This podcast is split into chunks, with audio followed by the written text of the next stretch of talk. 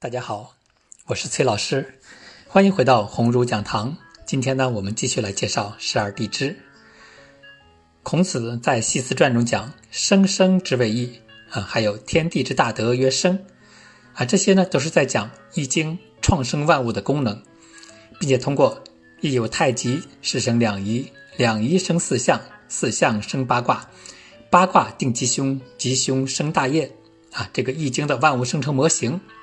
啊，以及老子在《道德经》中所提出的“道生一，一生二，二生三，三生万物”这个道家的万物生成模型，啊，表达了《易经》和道所具有的先天具有的这种创物造物的功能。但是呢，万事万物不能只是永无止休的被创生出来，就像啊，我们的工厂生产出来的产品呢，必须进入使用和消费环节，才能发挥它的作用。若只是生产出来，然后放在库房里，那就失去了造物创物的意义了。所以，《易经》在强调创生万物的同时，啊，它还强调变通，强调变异，要去塑造出一个环境和一套规则，让万物呢在其中能够自发自觉的进化和发展，发挥出宇宙万物应有的作用，完成宇宙万物各自的使命，啊，从而开启了一个生老病死、成住坏空。啊，这样一个演化循环过程，而驱动万物生老病死、成住坏空的根本动力呢，就是阴阳的消长、阴阳的转化啊和五行的生克之化。为了描述这个过程，那《易经》提出了大量的周期演化模型，主要的演化模型呢有八个，分别是穷变通九模型、五行制化模型、八卦循环模型、九宫运动模型。河图演化模型、五行寄生模型、六十周天模型和六爻演化模型。下面呢，我们对这八个模型啊做个简单的介绍。穷变通久这个周期率呢，我们一开始就介绍了，我们讲到了它的实质就是四象模型，描述了一个包括阴消阳长和阴长阳消这两个阶段，以及老阴少阳、老阳少阴这四个状态啊这样一个周期变化模型。揭示了阴阳消长在宇宙万物这个生老病死的生命周期中所发挥的作用。因此，这个穷变通久模型是易经理论中众多周期演化模型的啊一个基础，而且也是一个太极啊除了这个时间、空间要素和联系这四个支柱以外的第五个特征。这是穷变通久模型。那我们再来看五行质化模型。五行质化模型啊，是在四象模型的基础上发展起来的，重点表达了宇宙万物受环境影响而陷入的无穷无尽的这个生死轮回境地，揭示了啊因果关系对宇宙万物生老病死、成住坏空啊所产生的直接且显著的影响。五行关系啊，五行的生克比这种关系，实际上呢就是佛家所讲的因果关系，这两者是高度一致的。五行质化模型啊，同时也暗示了突破因果的唯一途径啊，就是挣脱五行的束缚，包括五行的生助所施加的束缚和五行的克制所施加的束缚啊，或者呢，就像是道家所说的，要跳出三界外，不在五行中，才能获得生命的大自在。啊，这是五行质化模型。那么再来看八卦循环模型。八卦循环模型啊，展示了宇宙万物按照《说卦传》所描述的“地出乎震，其乎巽，相见乎离，至宜乎坤，月言乎兑，战乎乾，劳乎坎，成言乎艮”啊这样一个完整的生命周期和生死循环。九宫运动模型呢，是以洛书九宫中所蕴含的庞大信息量啊，揭示了宇宙万物与内外部环境要素相互之间的复杂因果关系。啊，同时呢，这个九宫运动模型也暗含了八卦循环模型这个生命周期。我们再来看河图演化模型。河图演化模型一方面向我们展示了天地之数啊，也就是五十五，它的创生万物的磅礴伟力；另一方面呢，从河图演化出了十个天干，建立了一个十阶段的生命周期模型啊，尤其是展示了十个天干之间。阴阳互生所显示的无穷无尽的有创生能力和创生模式，这是河图演化。那五行寄生模型呢？这是个新知识啊，也是我们这节课要讲的重点内容。五行寄生模型向我们展示的是金木水火土这五行在十二地支所形成的十二个生命阶段中的由生到死，再由死到生的循环往复和无穷无尽的生死轮回。啊，这是我们下面要讲的一个重点内容。我们再来看六十周天模型。六十周天模型呢，是由干支构成的六十甲子循环。啊，这是一个轮回，我们还没讲到，后面也会讲。啊，其中呢包括了十天干的小循环、十二地支的小循环和六十甲子的大循环。每个小循环是一次生命能量的涨落，每一个大循环则是一次生死的轮回。啊，除此之外呢，《易经》中还建立了一个六爻演化模型啊，也就是六十四卦这个模型。六爻演化模型啊，由于综合考虑了时间、空间的影响，为万物构建了时空全息模型，并借助时间变爻以及卦象内的生克制化啊这些关系，建立起了一个更加复杂和动荡的生命周期。六爻演化模型它的周期性规律表现在两个方面，一方面呢。是从初爻到六爻的由低向高的这演化发展啊，所展现出来的生命周期，也就是由六个爻、六个阶段啊所构成的生命周期。另一个呢，是从乾坤两卦发展到水火既济和火水未济这两个卦，它由六十四个卦构成的大生命周期。从最简单的穷变通久模型，一直到复杂动荡的六爻演化模型，《易经》对宇宙万物生命周期的研究。不断的精细和精确，但不管这些周期模型多么复杂，背后最基本的驱动力量就是阴阳消长和五行制化，这也是易经不易、简易、变易啊这个三易原则的忠实体现。好，上面介绍的呢是易经中的八个比较常见的这个生命周期模型。那么今天呢，我们来重点介绍十二地支中的这个五行寄生模型。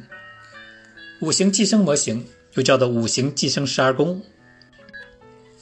从表面现象来看，五行寄生模型呢，是指五行在一年十二个月中从生长到死亡这整个过程啊，以及其中的十二种状态、十二个阶段。但从本质上来看，五行寄生模型就是利用十二地支理论，将宇宙万物发生、发展、演化它的一个生命周期啊，划分为十二个阶段。我们知道，十二地支的本质是五行，也知道五行制化模型展现的啊是受因果影响而陷入的无穷无尽的生命轮回。那么，五行在十二宫中的发展变化，实际上就是五行因果循环在五行因果循环中的发展变化。若是将五行因果看作是枷锁的话，那么五行寄生模型呢，就描述了一个层层枷锁、相互锁定的生命历程。让宇宙万物陷入五行因果循环中呢，无法解脱。五行寄生模型也告诉我们，想要挣脱五行的束缚，获得生命的大自在啊，难如登天。五行寄生模型可以有两个起点，一个是从宇宙万物的出生时刻算起啊，也就是以人类的认知极限为起点，从无极创生太极啊那一刻算起，将宇宙万物的生命周期。啊，划分为长生、沐浴、冠带、临官、地旺、衰、病、死、木、绝、胎、养啊，这一共十二个阶段。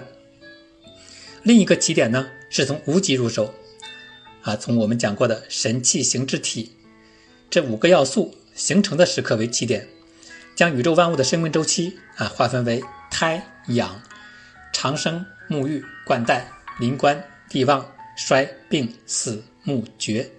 啊，这样一个阶段，这两种划分方法所得到的十二个阶段，以及各个阶段的内容都是相同的，区别只是在于起点不同。啊，若是以人的生命周期来比喻呢，那么一个起点相当于是从人的出生算起，另一个呢，则相当于是从受精卵开始算起。那么下面我们就来介绍五行寄生十二宫这个模型中它的十二个宫到底是什么含义。我们先来看第一个啊，胎。所谓胎呢，就是受胎啊，天地气交，阴云造物，七物在其中萌芽时有七气，如人受父母之气也。啊，这是对胎的描述。实际上呢，就说人的胚胎的形成，啊，或者说受精卵的形成，这是胎。养就是成形，啊，就是万物在地中成形，如人在母腹中成形也。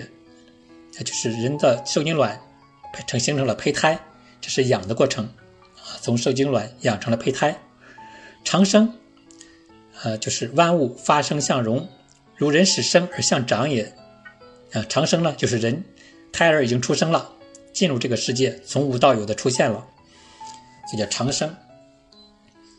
沐浴啊，是以万物始生，形体柔脆，亦为所损，如人生后三日。以沐浴之，机致困绝也。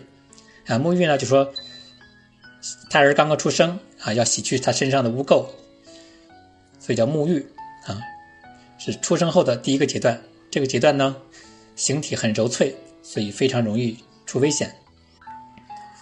在沐浴之后啊，叫做冠带。冠带呢，就是说万物见荣秀，如人具衣冠也。啊，冠带嘛，穿上戴上帽子。系上带子，穿上衣服，就是小孩已经开始长大了，叫冠带。冠带之后是临官啊，如人之临官也。我们知道官是人的事业的高峰啊，巅巅峰了。临官呢，就是我们在向这个巅峰前进的过程啊。从前面的冠带，小孩出长大，到临官，我们在为了事业去奔波，再去成长，这是临官。临官之后呢？就是地旺啊，这是一个生命或者一个事物它的巅峰状态了。地旺呢，叫做万物成熟，如人之兴旺也啊。地旺呢，就是九五至尊的位置了，所以这是最为兴旺的一个阶段。但是任何事情到了极登峰造极的时候呢，它就只有一条方向可走了，那就是走下坡路了。所以地旺之后就是衰啊，万物兴衰，如人之气衰也。人的这精气神儿都开始衰竭了啊，从最高的地旺状态开始走下坡路了。衰之后呢，就是病啊，衰还只是衰弱，病呢是已经出了问题了。所以病就是万物病，如人之病也啊。在衰的基础上，人的器官、人的各种功能都出现了各种各样的症状啊，运转不灵了。病之后叫做死，万物死，如人之死也啊。死呢，就是生命消失了。但是生命消失了，人的形体还在啊，就是人的说人死亡，人的灵魂没了，但是肉体还在，尸体还在，所以叫死。在死之后，叫做木啊，也叫库。什么叫木呢？叫以万物成功而藏之库，如人之中而归木也。啊，十二地支中呢有四个库或者四个木啊，这个说法，那分别呢，丑是金库。辰是水库，未是木库，戌是火库。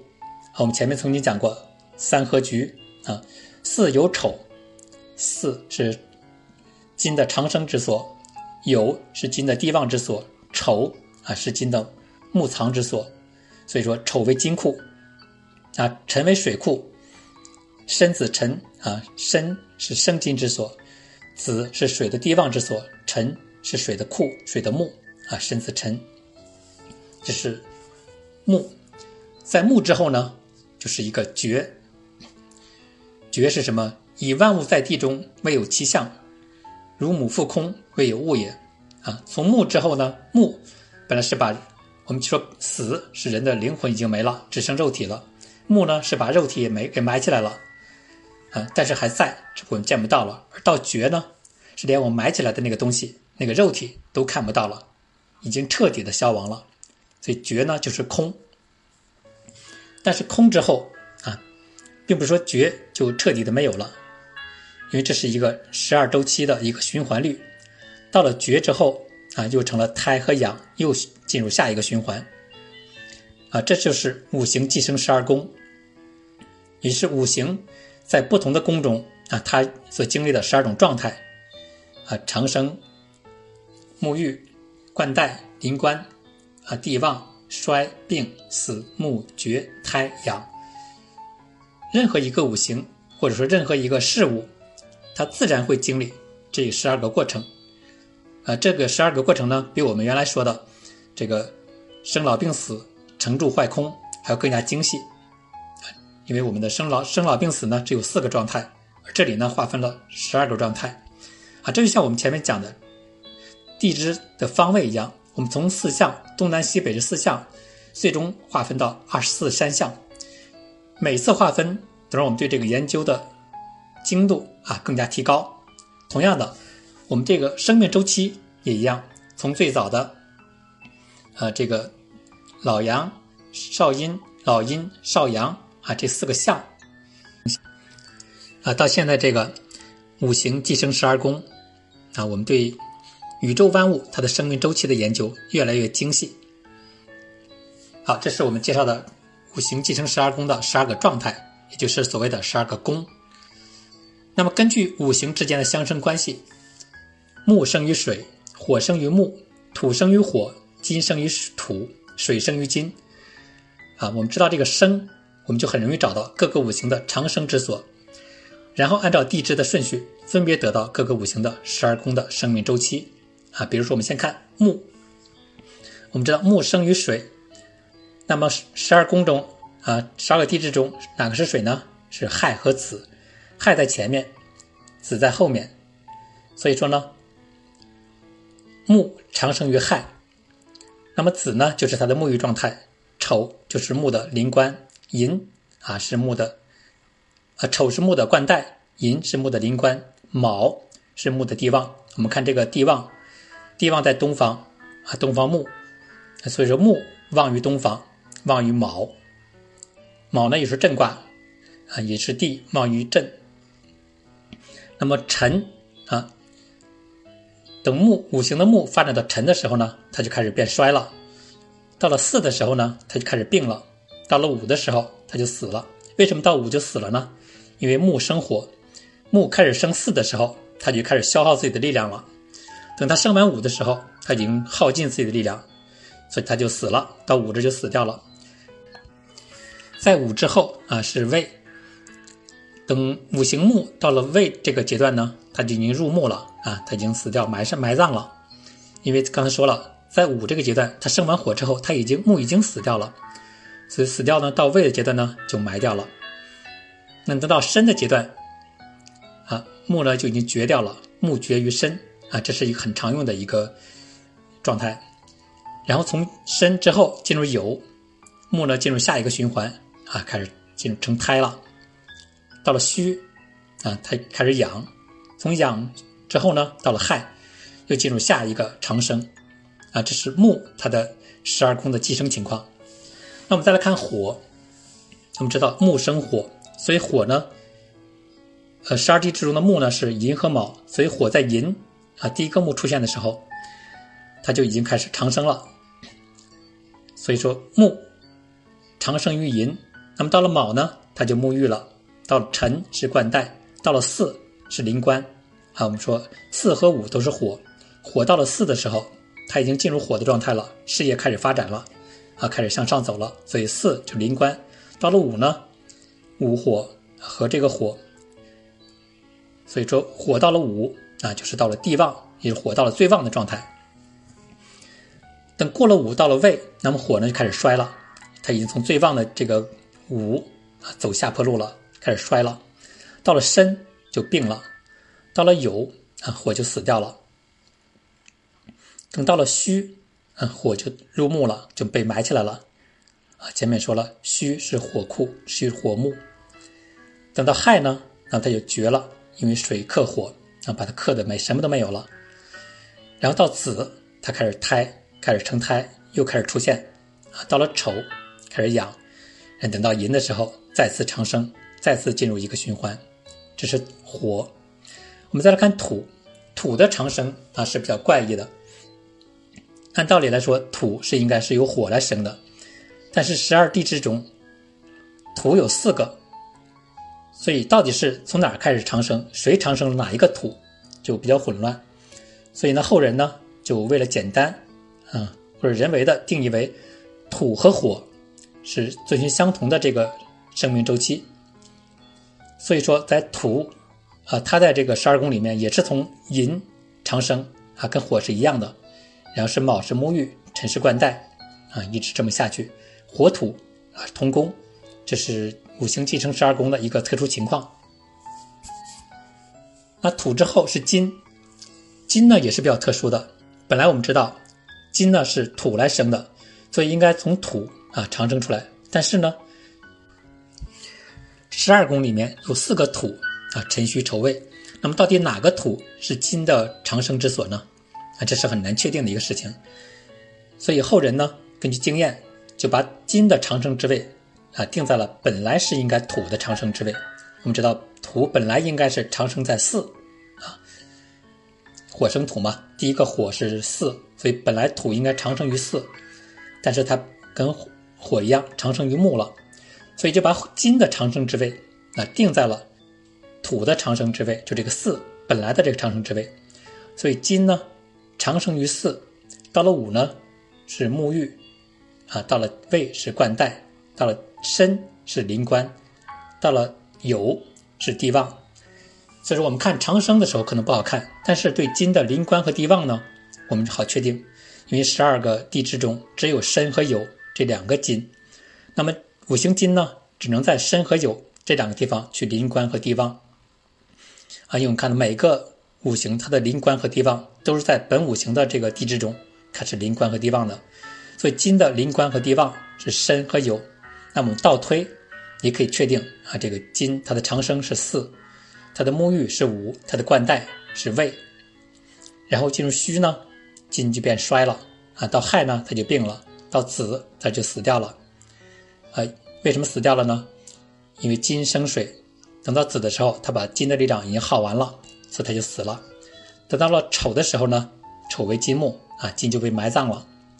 然后到寅，它就绝掉了，什么都没剩下了。然后卯是胎，辰是阳啊，一直到巳又一个长生。